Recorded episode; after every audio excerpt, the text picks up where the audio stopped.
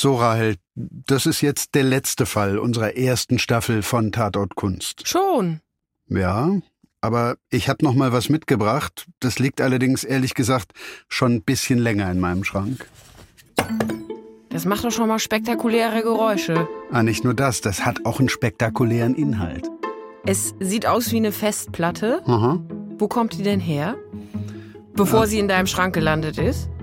Na, sagen wir mal von jemandem, der uns was Gutes tun wollte und der dazu gesagt hat, dass es auf dieser Festplatte was zu entdecken gibt. Okay. Ich, ich gebe zu, ich werde neugierig. Hm. Du hast doch schon drauf geguckt. Ja. Natürlich unfassbar viele Daten. Zehntausende von Fotos, Briefen, Rechnungen, Katalogen. Und Listen von Gemälden und Zeichnungen. Deswegen liegt die Festplatte auch in deinem Schrank. Ist denn was Schönes dabei? Ja. Claude Monet, Waterloo-Brücke im Nebel, Schätzpreis 60 Millionen Euro. Franz Marc, Pferde in Landschaft, 6 Millionen. Die Bilder kenne ich. Edouard Manet, Seestück mit Booten, 4 Millionen Euro. Paul Cézanne, Montagne Saint-Victoire, Aix-en-Provence in Südfrankreich. Schöner Ort. So ein Bild ist im November 2022 bei Christie's in New York für 138 Millionen Dollar über die Ladentheke gegangen. Also man kann sagen, das, was auf der Festplatte aufgelistet ist, ist bekannt, wenn sogar ich das kenne, und teuer. Ja, das auf jeden Fall, aber nicht nur das. Jetzt kommt's. Diese Bilder waren jahrzehntelang nicht in einem Museum oder in einer großen, berühmten öffentlichen Sammlung, sondern in Privatbesitz. Und die haben wem gehört? Kannst du dich noch an den Namen Cornelius Gurlitt erinnern, Schwabinger Kunstfund? Ein alter Mann, in dessen Wohnung ganz, ganz viel Kunst gefunden wurde. Genau. Erst in Schwabing, später dann auch noch in einem anderen Haus in Salzburg. Das hat damals einen ziemlichen Wirbel gemacht. Ja. So hat zum Beispiel das ZDF berichtet. Es ist der Kunstfund des Jahrhunderts. Ein Krimi, der international für Schlagzeilen sorgt. Die Welt schaut auf Deutschland. Es geht um einen verschollen geglaubten Schatz. Und um Wahrheit. Es geht um Cornelius Gurlitt. Es geht um Gerechtigkeit. Es geht um die zentrale Frage, wem gehören diese Bilder? Und unsere Festplatte zeigt Spuren auf, denen bislang so richtig niemand nachgegangen ist, obwohl sich darum eigentlich mal ein ganzes Expertengremium kümmern sollte. Das ist Tatort Kunst Wir sind Rahel Klein. und Stefan Koldehoff. Wir decken auf, worüber die Kunstwelt lieber nicht so gerne spricht. Das ist Fall 5. Die Gurlitt Papers. In dieser Folge zeigen wir, dass die Sammlung Gurlitt nicht so sorgfältig aufgearbeitet wurde, wie das möglich gewesen wäre. Und was das bis heute für Folgen hat. Es empfing uns dort eine gigantische Unordnung, unvorstellbar. Also ich habe sowas noch nie gesehen. Dieser Kunstfund, der ist ja jetzt über zehn Jahre her. Ich erinnere mich noch dran, also Cornelius Gurlitt, ein alter Mann, bei dem in der Wohnung ganz, ganz viele Bilder gefunden wurden. Genau, und das war eine eigentlich total unscheinbare Wohnung in einem Mehrfamilienhaus. Gut, München-Schwabing ist ein nobler Wohnort, aber trotzdem, so ein Schatz, den erwartest du da nicht. Also unfassbar wertvolle Bilder. Waren das denn alles seine? Ah, Das ist eine der zentralen Fragen gewesen. Wo kamen die her? Wie ist er dran gekommen? Waren die alle echt? Waren vielleicht welche geklaut? Hat er die alle gekauft? Vielleicht fange ich am besten mal ganz vorne an.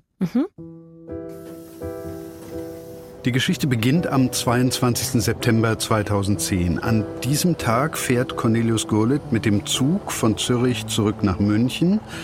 Dabei wird er vom deutschen Zoll kontrolliert. Dem war schon am Morgen bei der Hinfahrt aufgefallen, alter Mann allein unterwegs. Und das macht einen schon auffällig. Nee, aber wenn man eine größere Menge Bargeld bei sich hat. Und das war bei Cornelius Gurlitt der Fall. Der Zoll hatte ihn danach gefragt auf der Rückfahrt und er hat brav geantwortet, ja, hab ich. Und dann war sofort der Verdacht da, ah, das könnte Schwarzgeld sein, das er sich gerade von irgendeinem Konto in der Schweiz abgeholt hat, weil er es in Deutschland braucht. Weil er morgens mit dem Zug hin und dann am selben Tag zurückgefahren Scheint ist. gar nicht so ungewöhnlich zu sein, dass Leute, die Schwarzgeld irgendwo deponiert haben, sowas machen. Er ist dann untersucht worden auf der Zugtoilette und man hat dann einige Sachen bei einer Personalabfrage festgestellt, nämlich, dass er in München nicht gemeldet war, wo er seinen Wohnsitz angegeben hatte, den Beamten gegenüber. Und er hatte weder eine Bankverbindung noch eine Sozialversicherung. Okay, also diese Sachen finde ich jetzt wiederum dann durchaus verdächtig. Was ist dann passiert? Erstmal überhaupt nichts. Personalien wurden aufgenommen, wie das üblich ist, und dann konnte Gullit nach Hause fahren. Mhm. Erst nach einem Jahr, im September 2011, hat die Staatsanwaltschaft dann einen richterlichen Durchsuchungsbeschluss erwirkt und der wurde dann nochmal fünf Monate später vollzogen, Ende Februar 2012. Das heißt, da wurde dann seine Wohnung durchsucht. Ja, und das, wie später festgestellt wurde, auf völlig zweifelhafter juristischer Grundlage. Der Betrag, den Gurlitt im Zug bei sich hatte, war gesetzlich erlaubt und auch sonst hatte er nichts getan, außer eben Kunst geerbt und das schon vor Jahrzehnten. Das heißt, die waren wegen was ganz anderem bei ihm in der Wohnung und haben dann gesehen, der hat unfassbar viel Kunst zu Hause. Ja, das war ein sogenannter Zufallsfund. Mhm. Und das wurde dann durch diese Durchsuchung bekannt, dass er so viel Kunst in seiner Wohnung nee, hat? noch nicht. Das verlief erstmal alles streng geheim. Mhm. Danach, nach der Durchsuchung, haben die Behörden dann aber einige Fachleute gebeten, sich die Bilder mal anzusehen, die sie in der Wohnung gefunden hatten. Haben sie dich auch gefragt? Nee, leider nicht. Auf der anderen Seite, dann hätten wir heute auch keine Geschichte. Ah ja. Also immer noch alles total geheim. Und es hat auch noch gedauert und gedauert und gedauert, gedauert, gedauert, gedauert, gedauert, über 20 Monate lang. Und die hätten sich wahrscheinlich auch noch länger Zeit gelassen, aber dann platzte die Bombe. Mhm. Irgendjemand hat alles dem Magazin Fokus durchgestochen. Das war im November 2013. Also drei Jahre nach der Zugfahrt in die Schweiz und wieder zurück. Und was da so alles gefunden worden war in Schwabing, das ging sofort um die Welt, auch übers ZDF. Februar 2012. München-Schwabing. Arthur-Kutscher-Platz. Hinter dieser unscheinbaren Fassade liegt ein Millionenschatz. Seit Jahrzehnten schon. Zollbeamte durchsuchen die Wohnung von Cornelius Gurlitt und beschlagnahmen dort rund 1200 Kunstwerke, darunter Bilder von Otto Dix, Marc Chagall und vielen anderen namhaften Künstlern. Bums, Fall Gurlitt. Und wichtiger Spoiler für uns, Stichwort Festplatte, mhm. da wurden nicht nur Kunstwerke gefunden, sondern auch erste Dokumente dazu. Okay. Aber wenn es gar keine Straftat gab, hm. also warum dann das ganze Theater mit der Durchsuchung und der Beschlagnahmung? Also auf welcher juristischen Grundlage hat das überhaupt stattgefunden? Naja, es gab halt diesen Verdacht, dass da irgendwas mit Schwarzgeld sein könnte. Dieser Verdacht aus dem Zug. Genau. Und dann kannten aber auch die Expertinnen und Experten den Namen Gurlitt. Der war denen bekannt und der war Auslöser für alles weitere. Da sind sofort alle roten Lämpchen angegangen. Erst bei den Kunstleuten und dann bei Kulturpolitikern. Rote Lämpchen beim Namen Gurlitt, weil die kannten seinen Vater. Genau. Der Vater, Hildebrand hieß er, war Kunsthändler, aber nicht irgendein Kunsthändler, sondern pikanterweise einer von vieren, die für die Nazis zwischen 33 und 45 Werke beschaffen und verkaufen sollten, in Deutschland, später dann aber auch im besetzten Frankreich, in Polen oder in den Niederlanden.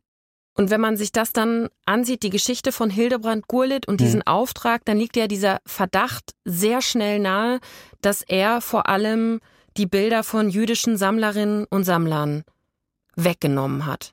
Also der Auftrag, den er hatte von den Nazis, das war ein anderer. Er sollte in Deutschland Werke aus Museen verkaufen, aus deutschen Museen, weil diese Werke angeblich, wie die Nazis das nannten, entartet waren und deswegen aus den Sammlungen entfernt wurden. Und entartet heißt, die passten nicht zur NS-Ideologie. Genau, die zeigten kein heroisches Männerbild, keine Mütter mit blonden Zöpfen, die voll und ganz in ihrer Aufgabe aufgingen, in ihrer angeblichen keine wunderbaren deutschen Landschaften mit der Mühle am rauschenden Bach und deshalb wurden diese Bilder 1937 aus den Museen entfernt und ins Ausland verkauft für die Kriegskasse letztlich. Das heißt, das ist rein rechtlich gesehen dann keine Raubkunst. Genau, bei der entarteten Kunst hat sich der Staat sozusagen selbst bestohlen. Aber dass Hildebrand Gurlitt, der Vater, daneben auch Bilder aus jüdischem Besitz hatte, aus Frankreich zum Beispiel, wo er häufig war, das ließ sich nach dem Fund in Schwabing eben nicht ausschließen. Weil es ja auch so viele Bilder waren. Genau, und weil er die Kontakte hatte. Und deshalb sind in Berlin einige nervös geworden. Große Mengen möglicher NS-Raubkunst mitten in München, jahrzehntelang unentdeckt. Und warum sind diese ganzen Bilder dann überhaupt mal in einer Etagenwohnung in Schwabing gelandet? Weil Hildebrand Gurlitt über die Jahre Bilder nicht nur verkauft hat, sondern immer wieder auch welche behalten hat. Hunderte, Tausende. 1956 ist er bei einem Autounfall ums Leben gekommen und dann haben seine Frau und seine Kinder eben auch diese private Kunstsammlung geerbt. Und Cornelius Gurlitt, der Sohn in Schwabing, hat jahrzehntelang mit diesen Bildern gelebt. Was ja kein Verbrechen ist, wenn es keine gestohlene Kunst ist. Nee, aber das stand ja zu dem Zeitpunkt eben nicht fest. Und mhm. nachdem die Fokusgeschichte raus war und sich vor dem Haus in Schwabing inzwischen Kamerateams aus aller Welt gegenseitig auf die Füße getreten sind, da musste man dann natürlich auch öffentlich reagieren. Und das war so komisch, da ist mir zum ersten Mal ein Verdacht gekommen. Was für ein Verdacht war das? Dazu nehme ich dich mal mit in den November 2013. Und dieses äh, hier auch ein ganz besonderer Fund oder eine Entdeckung meiner Meinung nach, ein Selbstporträt von Otto Dix, vollkommen unbekannt bisher, in tadellosem Zustand. Also für eine Kunstauktion müsste sie noch ein bisschen üben. Aber was stellt sie denn da vor? Es ist schon was Besonderes. Ja, und klingt echt merkwürdig, oder? Das ist die Kunsthistorikerin Maike Hoffmann, die da spricht. Mhm. Auf einer Pressekonferenz der Staatsanwaltschaft Augsburg am 5. November 2013. Okay, also sie ist auch keine Auktionatorin. Mhm. Aber diese Pressekonferenz hat also nur zwei Tage nach der Fokus-Titelgeschichte stattgefunden und über drei Jahre nach dem Kunstfund in Schwabing. Mhm. Und da muss plötzlich alles ganz schnell gehen. Maike Hoffmann war eine der Expertinnen, die im Geheimen zu den Bildern geforscht hatten, ohne dass die Öffentlichkeit davon irgendwas erfahren hätte. Mhm. Ich weiß noch, dass ich die Pressekonferenz damals live am Fernseher verfolgt habe und da wurde plötzlich ein großes Gemälde von Max Liebermann gezeigt, Reiter am Strand, und das kannte ich. Was heißt, das kanntest du? Das Bild war mir schon mal begegnet, das hatte ich schon mal gesehen und ich hatte auch seine Geschichte gehört. Das Bild hing in einem kleinen Zimmer in seiner Villa, ein Vorzimmer zu einem Wintergarten. Wer spricht denn da? Mein Name ist David Torren. Ich hatte einen Großonkel, der eine Villa in Breslau besaß, auf der Ahornallee 27. Als ich es das letzte Mal sah, das war der Tag der sogenannten Kristallnacht. Okay, also das sind jetzt ziemlich krasse Infos. Mhm. Das müssen wir nochmal sortieren. Was genau hat es damit auf sich mit dieser Geschichte? Also, dieses Bild ist einem jüdischen Sammler enteignet worden, wohl kurz nach der Pogromnacht von November 1938. Das waren von den Nazis geplante Gewalttaten gegen Juden, die wie spontane Aktionen aus der Bevölkerung aussehen sollten. Und David Torren, den wir gerade gehört haben, dessen Großonkel gehörten die Reiter am Strand. Und dieses Bild mit der Geschichte wird jetzt während dieser Pressekonferenz gezeigt. Nee, da wird nur das Bild gezeigt, aber die Geschichte wird eben nicht erzählt. Mhm. Ich habe dann noch während der Live-Übertragung den deutschen Anwalt von David Torren angerufen und gefragt, ob er auch gesehen hat, dass der Liebermann bei Gurlitt gefunden worden war und dass das Bild gerade ganz öffentlich weltweit im Fernsehen gezeigt wurde. Und? Wusste er davon? Nee, wusste er nicht. Mhm. Die Staatsanwaltschaft hatte ihn vorher einfach mal nicht informiert. Man war lieber mit diesem spektakulären Fund an die Öffentlichkeit gegangen, ohne vorher mal zu fragen, ob das den Erben überhaupt recht ist. Aber hätte das die Staatsanwaltschaft denn überhaupt wissen können? Wussten die von den Erben? Wussten die, dass das mal dem Großonkel von David Torren gehört hat, das also, Bild? Also, ich hab's gewusst. Ich habe dafür nicht länger geforscht und ich hatte damals auch noch nicht die Festplatte mit den Dokumenten. Aber da, während dieser Pressekonferenz, hast du zum ersten Mal gedacht, also irgendwie stimmt hier was nicht. Mhm. Und das war eben zwei Tage nach Bekanntwerden des Falls Gurlitt. Da habe ich mich schon gefragt, arbeitet man da korrekt und rein wissenschaftlich? Oder spielen da vielleicht im Hintergrund ganz andere Motive eine Rolle? Was meinst du damit? Das wird unsere Analyse, glaube ich, noch zeigen. Und hat David Torrin dieses Bild denn dann bekommen? David Torrin war damals 89. Seine Eltern sind in den Gaskammern von Auschwitz ermordet worden. Die letzten Erinnerungen, die er an seine Familie noch hatte, die sind am 11. September 2001 in seinem Büro im World Trade Center in New York untergegangen. Da hat er gelebt und als Anwalt gearbeitet. Boah, was für eine furchtbare Geschichte. Absolut.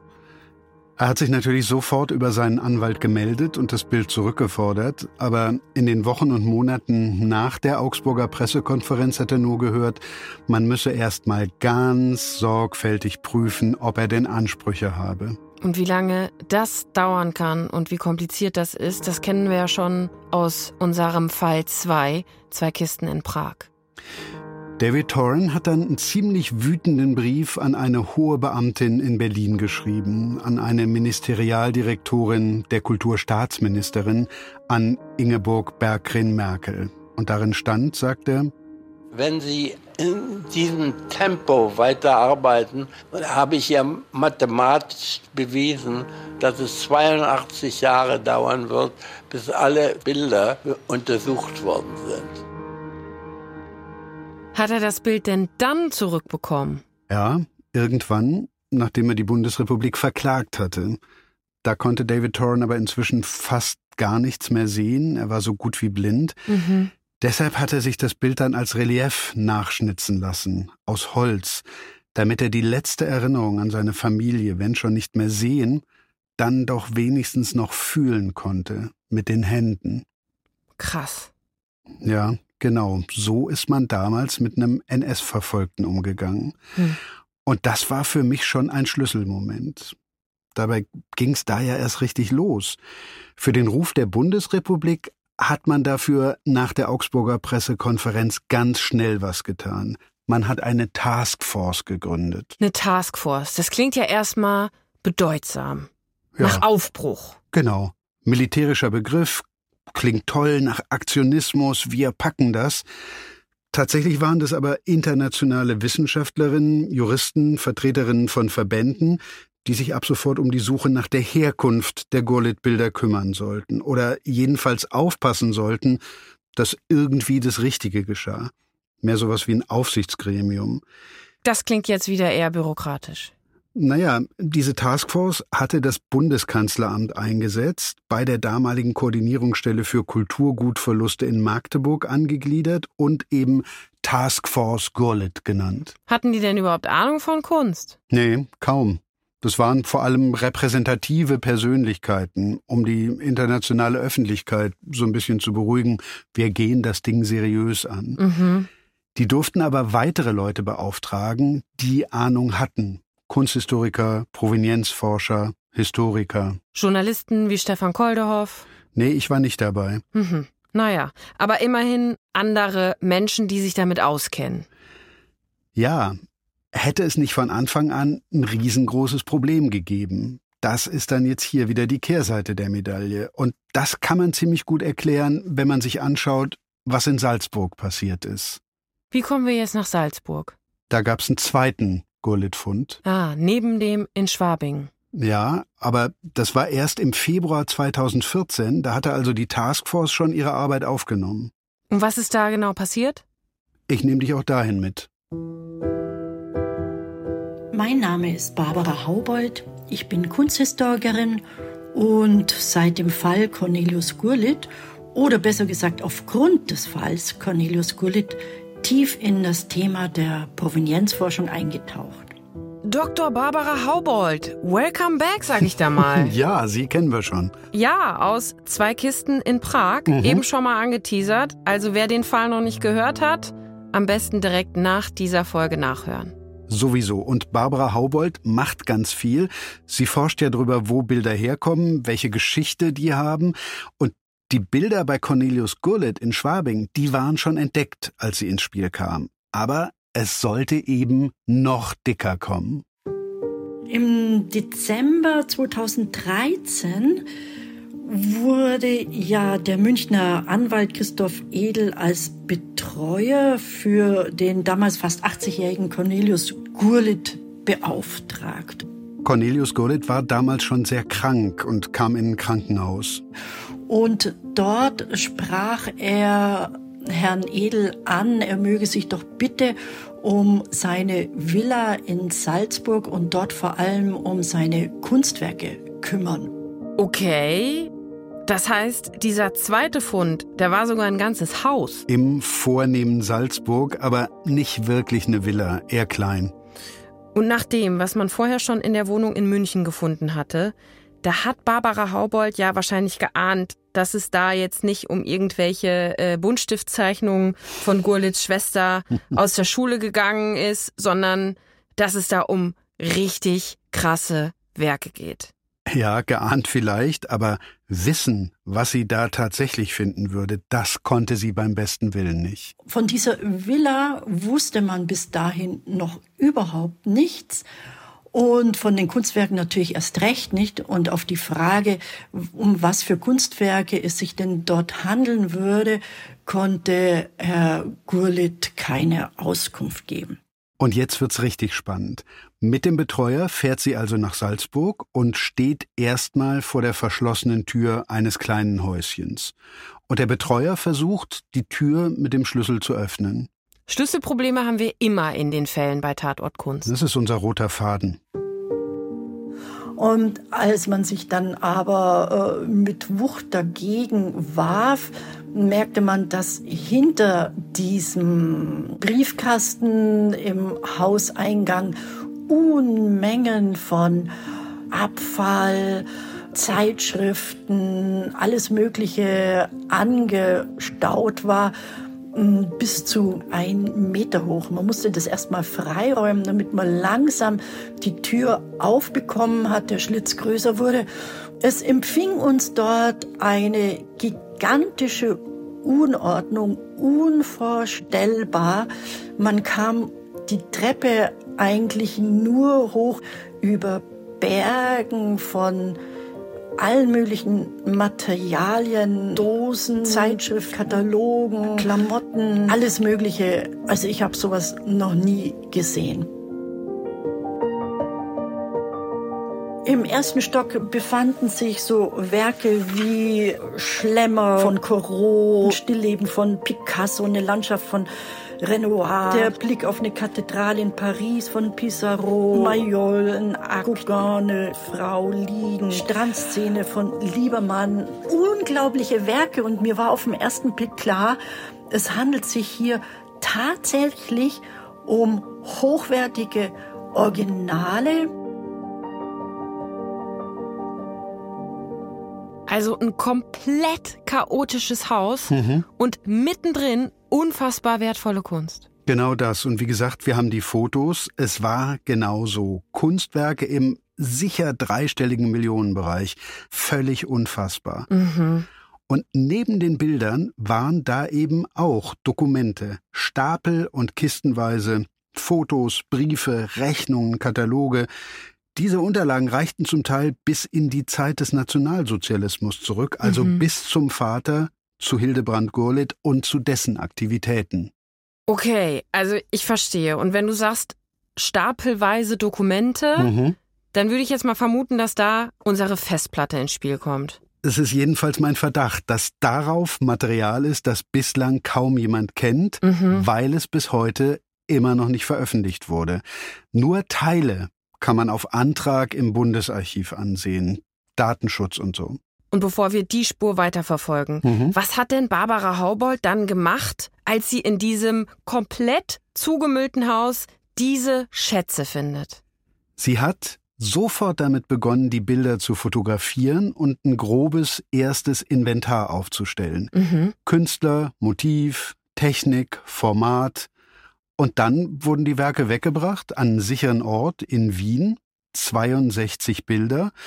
Und da hat sie weitergearbeitet, zweimal mehrere Tage lang im Bilderlager und hat sich anschließend über eine Sache gewundert, die sie bis heute beschäftigt. Die gleichzeitig bestehende Taskforce, die ja schon seit Schwabing aktiv war, hatte sich niemals, letzten Endes bis heute nicht, niemals an mich gewandt. Wie kann das sein?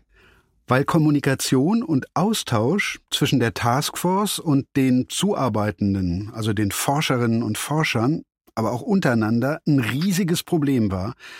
Es gab da nämlich einen Konstruktionsfehler, die durften alle untereinander nur sehr eingeschränkt Informationen austauschen und mhm. mit Außenstehenden wie Barbara Haubold schon gar nicht. Okay.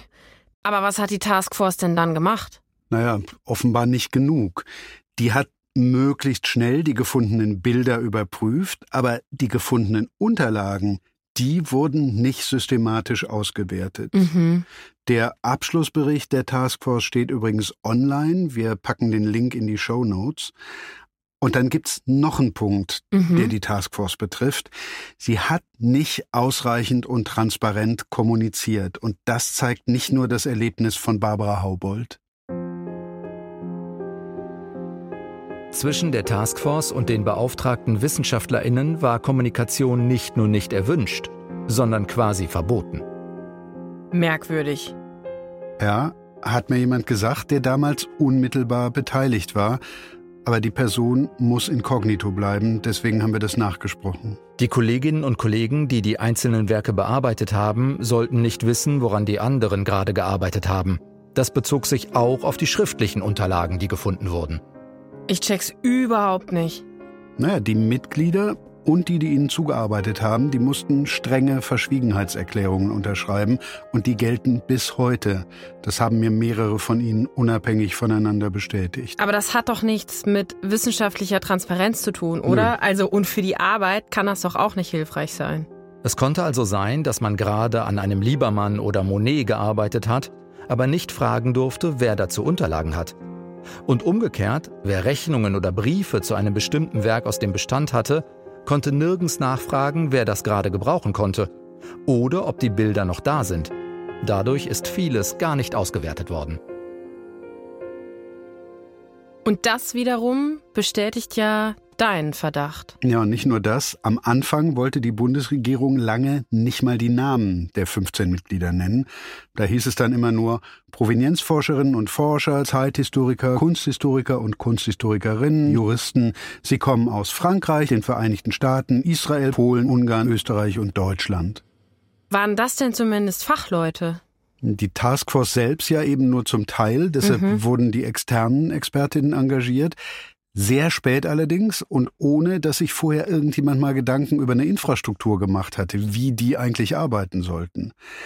Dafür aber eben mit den strengen Vorgaben, alles, was die über die Kunstwerke herausgefunden hatten, musste nach Magdeburg gemeldet werden. An diese Koordinierungsstelle. Mhm. Und da wurde dann überlegt, wen das vielleicht noch interessieren könnte.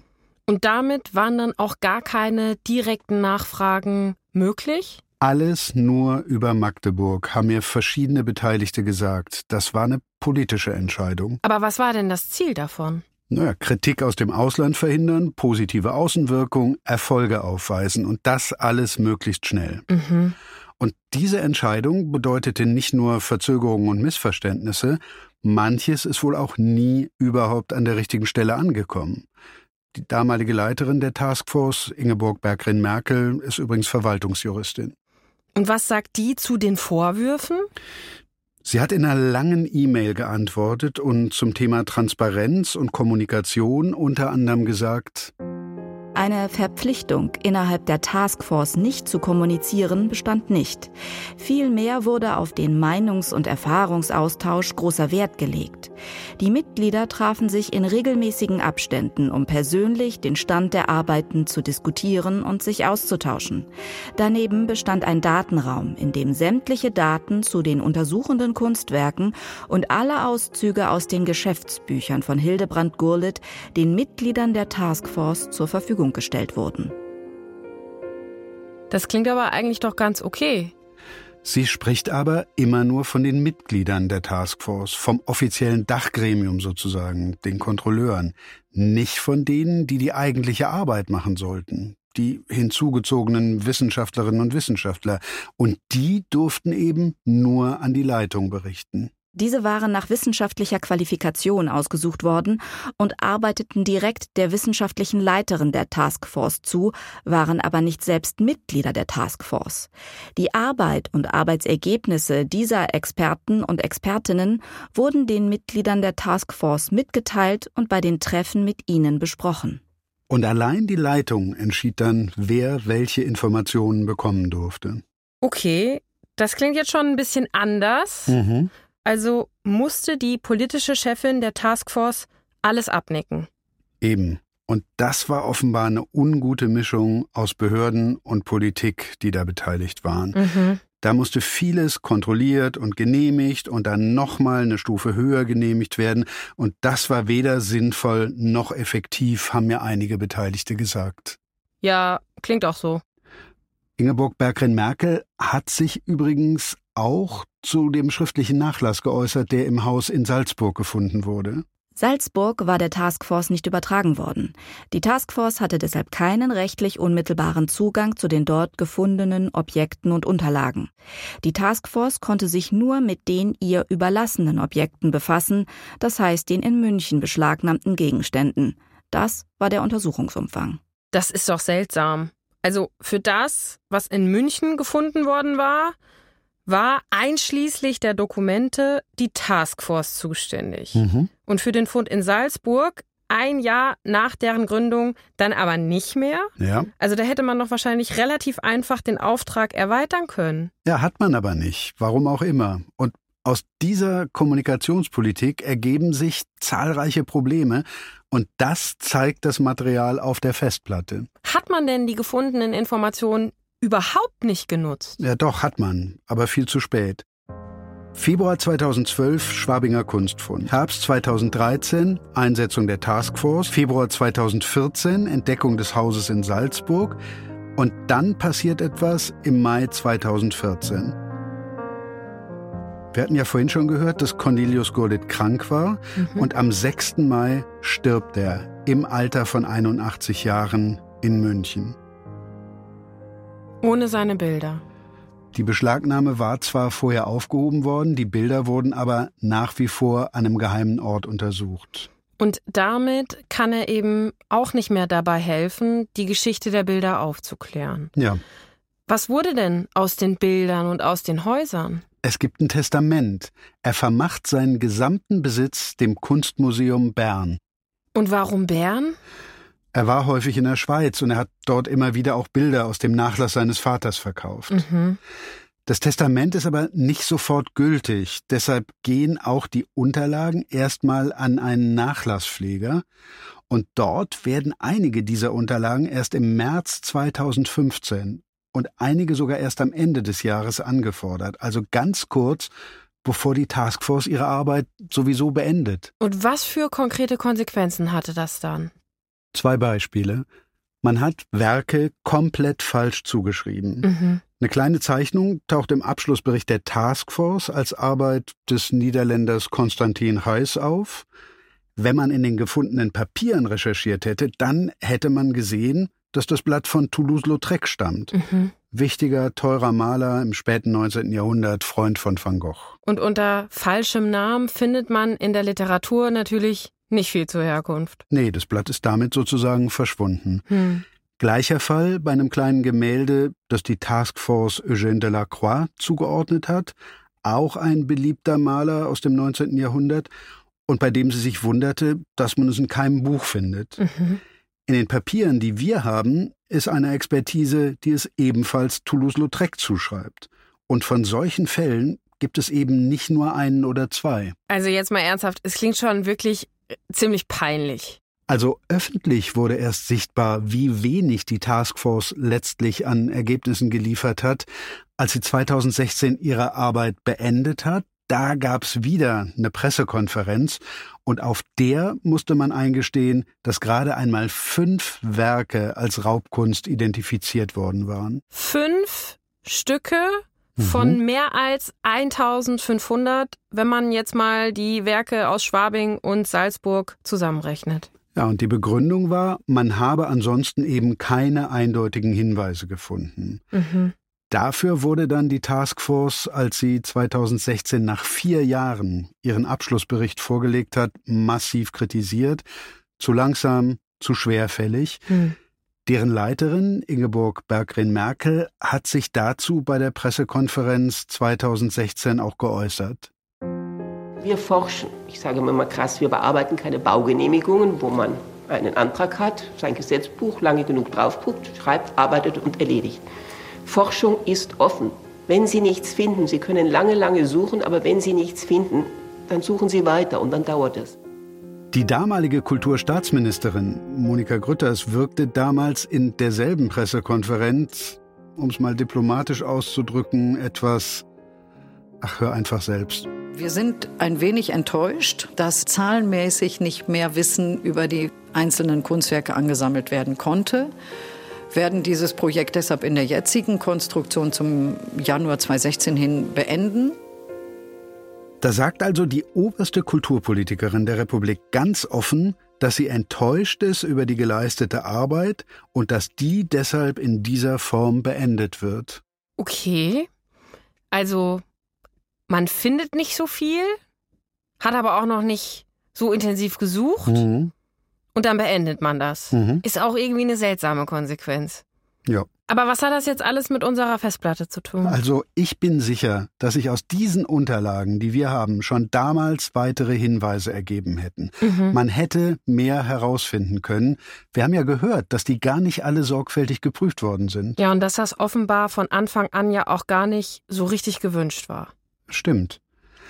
Das ist aber immer noch nicht alles. Es ist gar nicht unwahrscheinlich, dass es in unserem Material sogar Hinweise auf unentdeckte Bilder gibt. Hm? Niemand weiß doch genau, wie viele Bilder Hildebrand Gurlitt und seine Familie im Laufe von Jahrzehnten insgesamt mal hatten. Mhm. Niemand weiß, wo sie die überall deponiert hatten.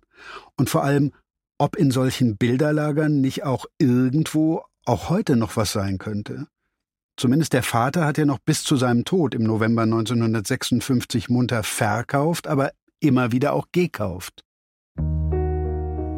Hildebrand Gurlitt, der Vater von Cornelius, kommt aus Dresden, studiert Kunstgeschichte und leitet mal erst in Zwickau das König Albert Museum, wo er ab 1925 eine Sammlung moderner Kunst aufbaut. Er kann im Mai 1931 noch Direktor des Kunstvereins in Hamburg werden. Da wird er aber entlassen, als die Nazis an die Macht kommen. Das heißt, er bekommt ein Berufsverbot. Jedenfalls in einer öffentlichen Institution. Danach wird er dann zum Kunsthändler mit einer Galerie, erst in Hamburg, ab 1942 dann wieder in seiner Geburtsstadt Dresden. Gleichzeitig beauftragen ihn die Nazis mit dem Verkauf der entarteten Kunst, die aus den deutschen Museen entfernt worden war. Aber das heißt, erst wird er von den Nazis mit einem Berufsverbot mhm. belegt und dann beauftragen sie ihn aber als Verkäufer für die entartete Kunst. Er war einfach gut, er hatte Ahnung von moderner Kunst und in dem Job wurde das ja nicht irgendwie öffentlich sichtbar, dass er für sie tätig war. Okay. Er soll außerdem in Paris Werke, sagen wir mal, besorgen, die für ein riesiges Museum bestimmt sind, das Hitler persönlich für Linz an der Donau hat planen lassen. Das heißt, er ist ganz schön viel rumgekommen. Und überall, an all diesen Orten, hat er Kunst in den Fingern gehabt. Und überall an all diesen Orten konnte er auch ziemlich einfach Kunst verstecken. Im öffentlichen Auftrag, aber eben auch auf eigene Rechnung. Mhm. Schau mal, von der Festplatte. Das ist ein Überweisungsbeleg vom 8. Juli 1944 von Hitlers Sonderbeauftragten für das sogenannte Führermuseum, Hermann Voss hieß der, auf Gorlitz Konto bei der Dresdner Bank in der Prager Straße.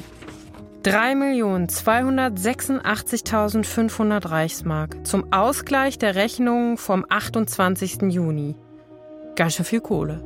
Ja, Gurlitt war eben ein ganz dicker Fisch im NS-Kunstbetrieb mit einem riesigen Netzwerk aus Händlern und Sammlern und Auktionatoren, das er sich im Laufe der Jahre aufgebaut hatte. Mhm. Man muss sich immer wieder klar machen, dass die unterm Strich rund 1500 Kunstwerke, die in Schwabing und Salzburg gefunden wurden, nur ein ganz, ganz kleiner Teil von dem waren, was Familie Gurlitt im Laufe von Jahrzehnten insgesamt mal in den Fingern gehabt hat. Und das hatte ja neben dem kulturellen ganz offensichtlich auch einen ziemlich großen finanziellen Wert.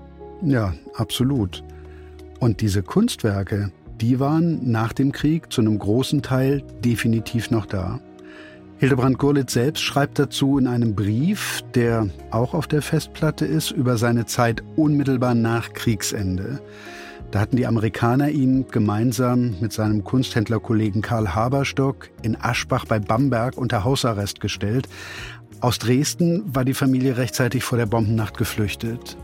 In den ersten Tagen der Besatzung Bayerns, als hohe Kunstschutoffiziere Haberstock besuchten, versuchte ich diese zu überreden, mir einige Autos zu geben, damit ich in Sachsen retten könne, was noch zu retten war. Alle Wege waren noch offen. Die Russen hielten sehr lange östlich der Elbe.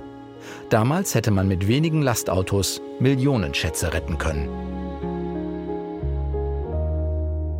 Das heißt also, er wusste ganz genau, wie wertvoll seine Schätze waren. Hm. Deshalb hat er auch gelogen, als er im Oktober 1946 in Aschbach von den Amerikanern verhört wurde.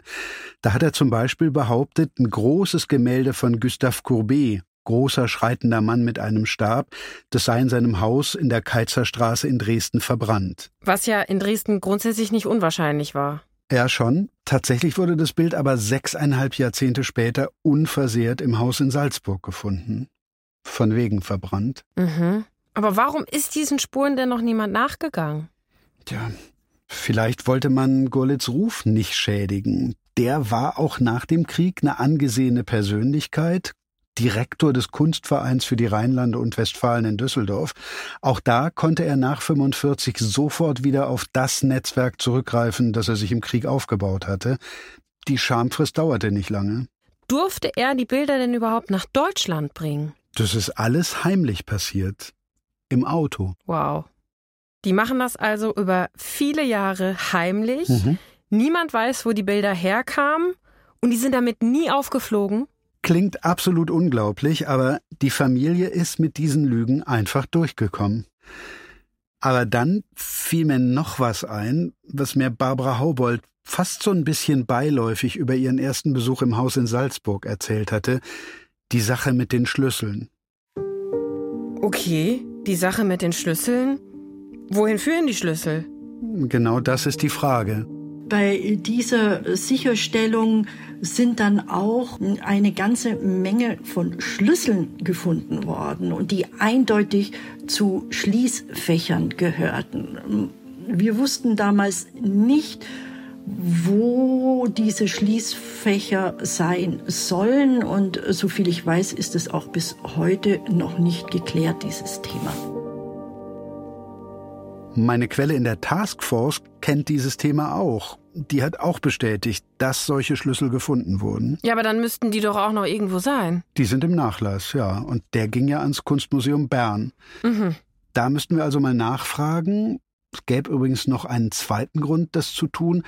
Auf der Festplatte gibt es einen Ordner, in dem sind nur Bilderrahmen abgebildet mit Beschriftungen, die auch auf verschwundene Bilder hindeuten könnten. Auch dazu müsste man eigentlich in Bern was wissen. Wenn man weitermacht, findet man auch Sachen. Also es ist eben diese kleinteilige Suche. Oftmals ist es schwer, die Werke zu identifizieren, genau zu identifizieren. Aber man kommt weiter. Es ist nicht aussichtslos. Klingt, als wäre das ein guter Tipp für die Taskforce gewesen. Ja, kommt nur ein bisschen spät, oder? Ja. Ich habe mich über eine Videokonferenz mit Nicola Doll getroffen. Sie arbeitet, wie gesagt, am Kunstmuseum Bern, das ja den Nachlass von Cornelius Gurlitt bekommen hat. Und sie kennt sich auch mit Rahmen aus? Ja, die Rückseiten der Bilder sind für ihren Job manchmal sogar wichtiger als die Vorderseiten, weil da so viele Informationen drauf sind. Was für Informationen sind da drauf? Also die Berner sind auch erst über Umwege draufgekommen. Um das zu verstehen, müssen wir jetzt leider nochmal zurück in die Vergangenheit zu Hildebrands Großvater Louis Gurlitt. Der war Maler. Mhm. Da gab's auch Bilder im Nachlass von ihm, um die hat sich aber niemand gekümmert. War ja Familienbesitz, also unverdächtig, was Raubkunst angeht. Aber warum haben sich die Berner dann damit beschäftigt? Weil aufgefallen war, dass Rahmen und diese Tafeln nicht zusammenpassen. Also ich zeige Ihnen das am Bild. Ich teile mal den Bildschirm. Auf meinem Bildschirm erscheint jetzt links eine nicht so furchtbar spannende leere Landschaft mit Gewitterhimmel, Bergkette in der Mitte, gemalt von Louis Gurlitt. Und rechts daneben offenbar die Rückseite. Darunter Beschreibungen. Und hier findet sich eben auch eine Beschriftung Landschaft mit Wildenten. Aber auf der Landschaft von Louis Gurlitt, die ich da sehe, sind beim besten Willen keine Wildenten drauf. Gleich wechseln wir zur Rückseite und da sieht man das eben auch. Das ist diese Leiste und auch hier kann man erkennen, dass die nochmal dazu gesetzt wurde. Und die Beschriftung ist, hier kann man noch Sleevogt erkennen. Die liegt hier. Landschaft mit Wildenten. Da hört Enten auf. Hier beginnt es mit Sleevogt, da das S, L, E. Und Sleevogt steht für den Maler Max Sleevogt und eben nicht für Louis Gurlitt. Das heißt, Bild und Rahmen passen nicht zusammen. Mhm. Eigentlich war da ein Bild von Max Slevogt in diesem Rahmen. Mhm. Und zwar, wie man inzwischen weiß, ein ziemlich kleines Ölgemälde. Heißt auch Pfälzer Landschaft. Slevogt kam da ja her. Aber warum ist da jetzt ein fremdes Bild in diesem Rahmen? Also, warum passt das nicht mehr zusammen? Das wissen wir nicht. Vielleicht passte einfach das Format des Rahmens gut oder es gab andere Gründe. Was wir aber wissen, das ursprüngliche Bild von Slevogt, das gehörte mal dem Berliner Kulturwissenschaftler und Historiker Eduard Fuchs. Und dessen gesamte Kunstsammlung wurde 1933 von der Gestapo beschlagnahmt, mhm. weil er Kommunist war. Gehörte sogar zu den Gründungsmitgliedern der KPD in Deutschland, war Historiker, Kulturwissenschaftler und eben auch Kunstsammler und mit Max Slevogt befreundet. Und was ist dann passiert? Die beschlagnahmte Sammlung von Eduard Fuchs wurde auf mehreren Auktionen verkauft, unter anderem im Auktionshaus Lepke in Berlin. Und jetzt rat mal, wer dort im Juni 1937 eingekauft hat. Hildebrand Gurlitt. Genau. In seine Geschäftsbücher hat er das allerdings nicht eingetragen, aber er schreibt dann 1938 in ein Album, in das er drei Fotos von Slevogt-Werken einklebt, und eines davon ist eben diese Pfälzer Landschaft. Hierdurch bestätige ich, dass das umstehend fotografierte Bild eine eigenhändige Arbeit von Max Slevogt ist. Ich kaufte es auf einer Auktion bei Lepke Berlin am 16.06.37 aus der Sammlung des bekannten jüdischen Kunstschriftstellers Fuchs, der ein besonderer Freund und Kenner der Kunst Slevogts war. Wahrscheinlich nicht schwer, jetzt nochmal zu erraten, wo sich dieser Eintrag ganz problemlos hätte finden lassen können. Auf der Festplatte. Ja, wieder richtig. Dass Fuchs als Kommunist verfolgt war und fliehen musste, das war übrigens bekannt. Dass er Jude war, ist nicht gesichert. Aber Gurlitt war jedenfalls davon überzeugt und hat 1937 trotzdem gekauft. Ja. Wo ist das Bild denn jetzt? Weg, verschwunden. Mhm. Ein weiteres Bild aus der Sammlung eines NS-Verfolgten, das mal bei Gurlitt war. Okay. Kann sein, dass dessen Familie das verkauft hat oder dass es irgendwo noch gelagert ist, bei Bekannten und Freunden zum Beispiel. Da hat Hildebrand Gurlitt auch gelegentlich Kunstwerke untergestellt. Vielleicht liegt es auch noch irgendwo, vielleicht hängt es in irgendeinem Wohnzimmer. In Schwabing oder in Salzburg war es jedenfalls nicht. Ich frage einfach mal, obwohl ich die Antwort ahne, hat vielleicht die Taskforce? Nein, hat sie nicht. Mhm. Obwohl es auch diese Hinweise in den Unterlagen auf unserer Festplatte gegeben hätte. Ich habe diverse Leute gefragt, die es wissen müssten. Die gesamte Lepke-Auktion von 1937 ist von der Taskforce nicht untersucht worden. Mhm. Wir können nachweisen, dass das bei mindestens vier Gemälden von Max Levogt der Fall war. Und eins davon, Paradiesvögel hängt seit 2006 in einem öffentlichen Museum in Wuppertal. In Wuppertal. Ja. Und damit jetzt nicht schon wieder meine wunderbare Geburtsstadt allein am Pranger steht, auch in Museen in Hamburg, in Dresden, Wiesbaden, in Hannover und in Kassel gibt es Bilder aus ehemaligem Gurlitt-Besitz und die betroffenen Häuser haben keine Ahnung, wie diese Bilder mal zu Gurlitt gekommen sind. Und diese ganzen Museen, die haben alle keinen Zugang zu den Gurlitt Papers. Na, jedenfalls nicht mal eben so auf Knopfdruck oder auf Mausklick. Mhm. Dabei zeigen auch diese Beispiele nochmal, dass eine sorgfältige Beschäftigung mit den Daten auf unserer Festplatte total sinnvoll gewesen wäre und das nicht erst jetzt. Mhm. Wobei Antworten auf alle Fragen und Lösungen für alle Probleme sind auch da nicht zu finden und dafür gibt es einen speziellen Grund.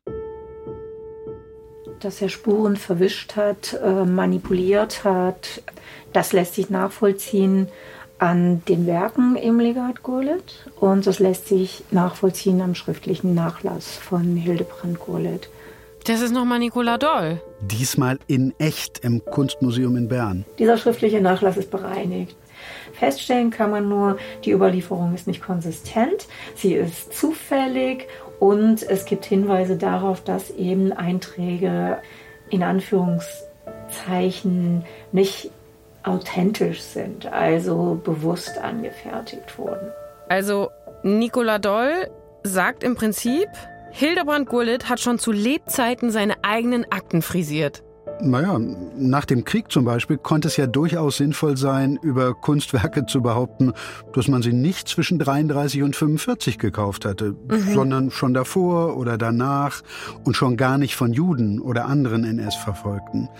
Es gibt zum Beispiel eine Reihe von Drucken und Aquarellen in der Sammlung, bei denen auf dem Papier die Seriennummer einfach rausgekratzt wurde. Ach.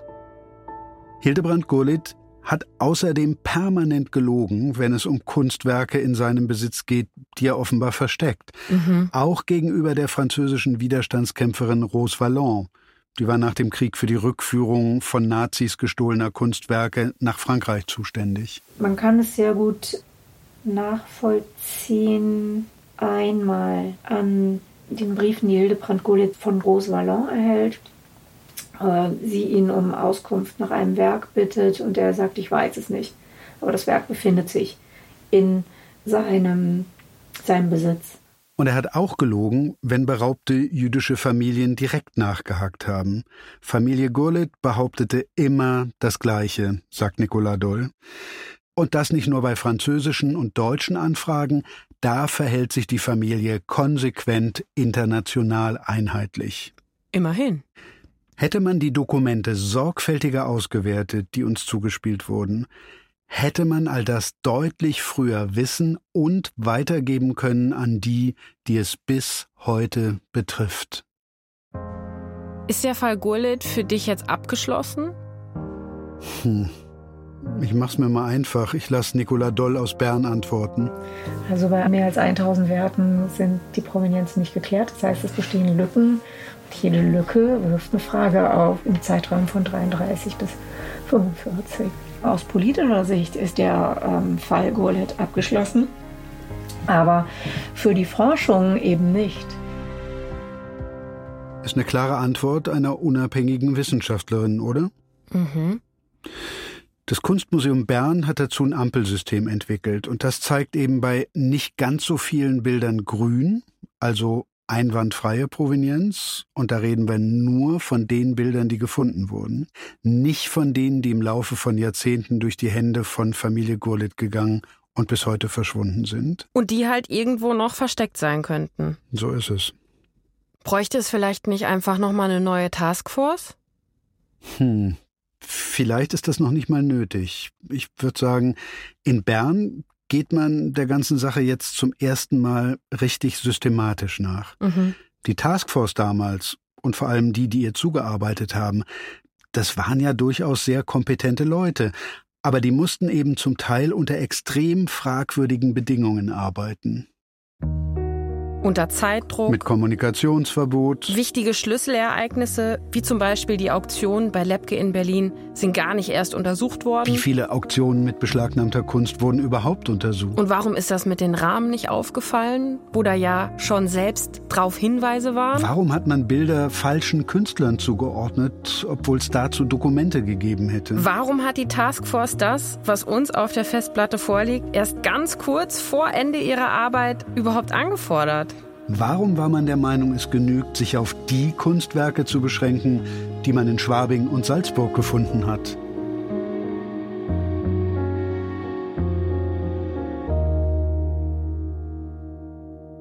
Jede Kunsthistorikerin, jeder Kunsthistoriker im ersten Semester lernt, dass jedes Kunstwerk nicht nur einen Inhalt, sondern auch einen historischen Kontext, eine Geschichte hat.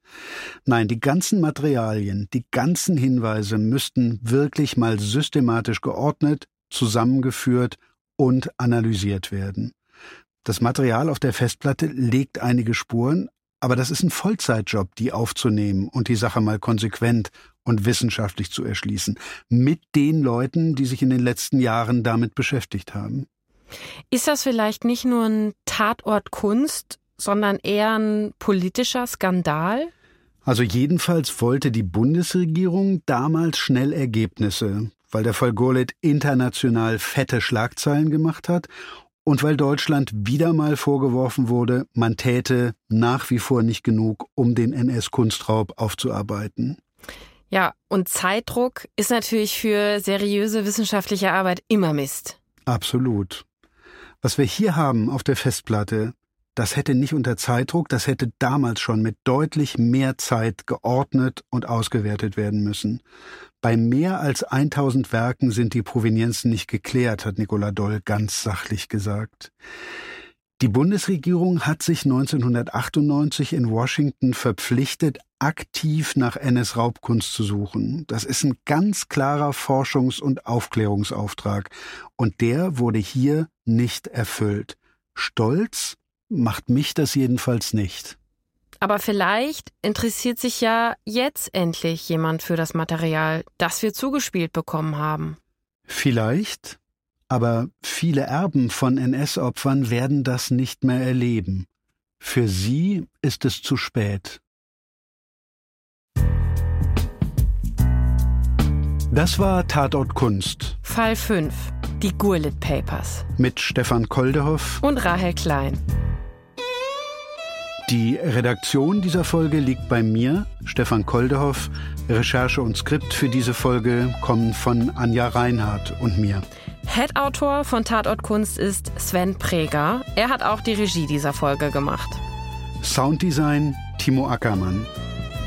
Das war die erste Staffel von Tatort Kunst. Und wir hoffen natürlich, ihr habt alle Folgen gehört.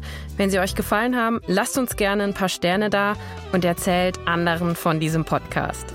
Und wenn ihr Anregungen, Wünsche oder Tipps für neue Geschichten habt, dann schreibt uns gerne Tatort Kunst, zusammengeschrieben, at deutschlandfunk.de.